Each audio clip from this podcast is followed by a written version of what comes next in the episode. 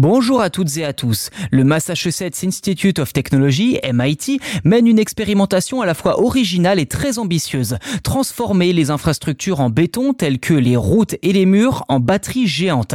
Cette innovation pourrait fournir une solution novatrice pour le stockage de l'énergie et jouer un rôle de premier plan dans l'adoption mondiale de nouvelles formes d'énergie renouvelable.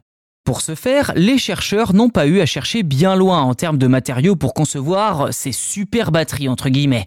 En combinant du ciment et du noir de carbone, qui est une forme inerte du carbone souvent présente dans les suies, l'équipe de chercheurs a découvert un moyen de créer des supercondensateurs.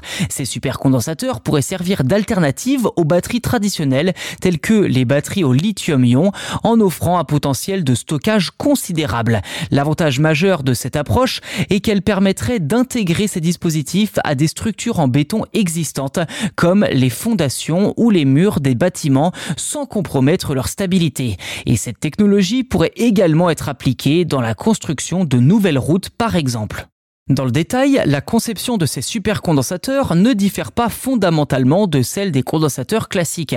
Il consiste en deux plaques conductrices immergées dans un liquide condensateur. En ajoutant du noir de carbone au mélange eau-béton, un réseau conducteur se forme, créant une surface étendue. Le noir de carbone possède une conductivité élevée, se déployant à l'intérieur de la structure durcie, ce qui, pour simplifier, crée un espace pour le passage de l'électricité. En résulte un supercondensateur comme je le disais, conçu à partir de matériaux assez simples.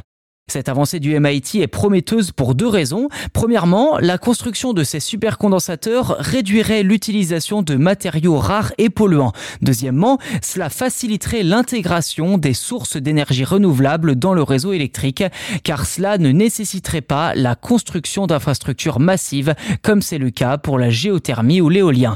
Reste à savoir si cette technique sera adoptée à grande échelle.